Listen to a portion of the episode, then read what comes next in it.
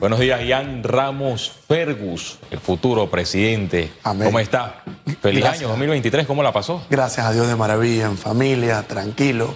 Eh, feliz año para ti, mi querido Feliz Antonio. Buenos días y feliz año a nuestro querido y feliz televidente, radio escuchas, a las personas que nos siguen a través de la plataforma digital y a nuestro maravilloso equipo de producción que nos permite estar un día más, un mes más y un año más con pasión, análisis y objetividad. Bendiciones a todos los que nos siguen. Oiga, me imagino que usted disfrutó el, el 2 de enero este discurso del presidente Laurentino Cortizo, casi dos horas de, de discurso. Te tengo una anécdota que tú no la sabes y formas parte de ese discurso. Porque el 2 de enero yo estaba siguiendo la cobertura tuya. Yo decía, bueno, vamos a ver qué puede sacarle Félix con, para mí eres uno de los mejores periodistas que tiene mi país, gracias, gracias. sus entrevistas y esto que va a estar aconteciendo el 2 de enero. Y cuando llega el momento del presidente a dar su discurso, el presidente arranca más o menos diciendo, voy a rendir mi informe en los últimos seis meses. Y yo tenía mucha expectativa por dicho informe de seis meses que iban a hacer. Cuando el presidente dice, no, es que la pandemia del año 2021 que hemos iniciado, que el plan de vacunación, yo tomé la mejor decisión, que fue tomar el control de mi televisión y apagarla. Y yo dije, bueno, esperaré a que salga el informe, que fueron casi 25 hojas que con posterioridad se emitió, leí el informe y yo dije, mejor que no desperdicié dos horas de mi valiosa vida escuchando no un informe, no un discurso, no una gestión, sino la manera, palabras más, palabras menos, de tratar de tapar el sol con un dedo de parte de nuestro presidente para una ciudadanía con un discurso que no responde efectivamente, mi querido Félix, a las necesidades, a las expectativas claras que tenemos hoy. El presidente advirtió que ese discurso era de Panamá y que las personas no pensaran que él estaba hablando de otro país. cuando yo lo leía, porque no lo escuché, cuando lo leí, eh, yo decía, ¿dónde está la realidad de mi país? ¿Dónde está Panamá? Yo soy fanático de Marvel y parece que el señor presidente también. Antes Marvel estaba hablando de la trama universal. Ahora Marvel se ha metido en algo que se llama el multiverso. ¿no? Hay distintos universos paralelos.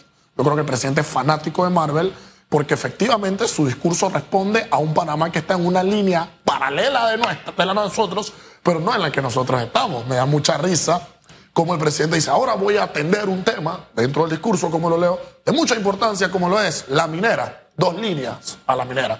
Voy a hablar de un tema de suma importancia como la caja del Seguro Social, que ustedes saben que yo en todo el 2022 no hubo un análisis que aquí no dijera la preocupación que tenemos por la del Seguro Social.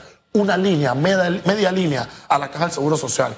Y se le atribuye ahora la resolución de la caja, a priori era la OIT, la OIT dio su informe, ahora se le atribuye a una mesa de diálogo que tenemos nosotros la experiencia en este gobierno que la mesa de diálogo no han podido resolver, no, no han podido dialogar. Una mesa de diálogo que, no dialoga. una mesa de diálogo que no dialoga es quien ahora lleva el estandarte en la batuta para tratar de resolver una problemática tan importante como es la del seguro social. Y sabes, Félix, como ciudadanía, aquí hay algo que a mí me impacienta o que me inquieta mucho. Cuando, la, cuando se emite este informe de cientos y tantas de hojas, hablando sobre la postura que hoy tiene la Caja del Seguro Social, el pueblo panameño lo ha tomado como, bueno, una hoja más, un informe más, nos quedamos sin recursos en, uno o dos añitos en la caja, no pasa nada. Pero tú sabes qué pasa si hoy el gobierno indica que producto, qué sé yo, de la viruela o del movimiento del COVID, hay que suspender los carnavales, ¿sabes qué hace la ciudadanía? Ahí le van a cerrar la calle al presidente. Ahí vamos a pronunciarnos en las redes sociales que cómo nos van a quitar nuestra fiesta. Entonces, tenemos algo a mediano y largo plazo tan importante como la Caja del Seguro Social, programa de pensión, vejez, invalidez y muerte, al cual al parecer no le estamos dando la importancia que, que amerita y un gobierno que tampoco nos da las soluciones claras, atribuyéndole ahora una mesa de diálogo que no habla la solución a esta quimera en la que nos encontramos. Oiga, usted ha dado en el clavo con relación a las pocas líneas que le dedicó el presidente Laurentino Cortizo a la mesa del diálogo de la Caja de Seguro Social, a las negociaciones entre el Estado panameño y Minera de Panamá. Total. Pero el presidente le dedicó varias hojas a los trabajos del Ministerio de Obras Públicas con relación a los puentes, al puente Marica que queda en el interior del país. Nos dio una clase de geografía al mandatario Laurentino Cortizo mencionó los proyectos carreteros. El ministro de Obras Públicas estará blindado, él es el ungido a su juicio del, gabinete del presidente Laurentino Cortizo porque recibió un espaldarazo. Félix, mira, en, en comunicación hay varios tipos de mensajes o varios tipos de canales de comunicación que se utilizan. Por ejemplo, está el lenguaje metalingüístico, que es aquel que uno no tiene que pronunciar, uno no tiene que decir nada y por así decir, en tres líneas se da a entender el mensaje que se quiere transmitir. Pero aquí el presidente utilizó un mensaje claro y contundente. Media línea para la caja del Seguro Social, dos líneas y media para la minera, prácticamente cinco a ocho hojas para tratar de ensalzar a un ministro y a un ministerio que por naturaleza se encuentran muertos.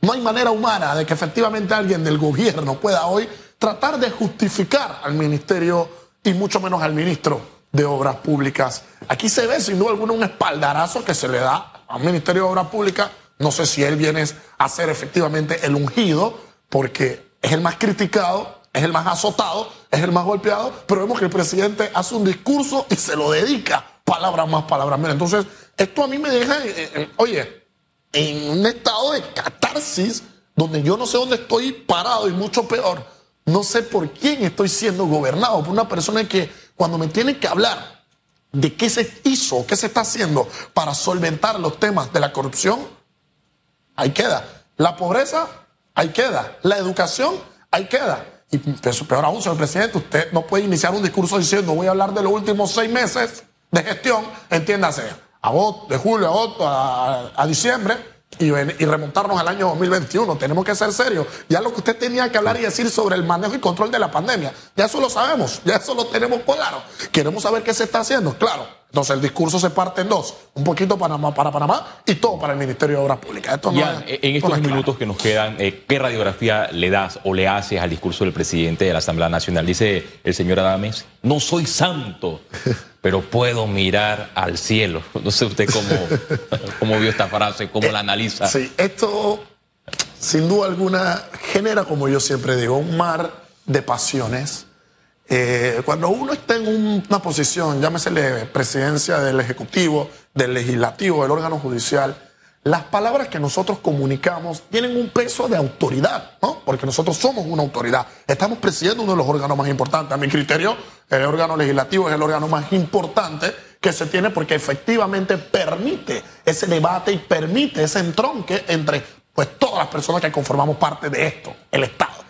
Y escuchar esta, esta frase, esta palabra, a mí me sigue agravando la condición de la postura en la cual se encuentra el pueblo panameño, donde estamos con un presidente de la República que no responde efectivamente a nuestras expectativas, a nuestras necesidades, y a un presidente de un órgano legislativo que se encuentra, sin duda alguna, digo yo, perdido por los rieles. No comprende el cargo que tiene, la posición que tiene, a lo que tiene que instar a todos los diputados a crear políticas públicas que efectivamente respondan a las necesidades que nosotros tenemos. No andar pronunciando frases que efectivamente no van con la realidad nacional y mucho menos que no necesitamos hoy en día los panameños. Gracias, Ian Ramos Fergus, por su análisis del día interesante. De pasiones vivimos los seres humanos, Félix. Vamos a ver qué pasa aquí en adelante ahora. Y para aquellos que se preguntan por qué Félix Antonio está solo hoy eh, en radiografía, bueno, el hermano mío panameño Chiricano Hugo Famanía se fue de vacaciones y está en una gira internacional, merecía vacaciones.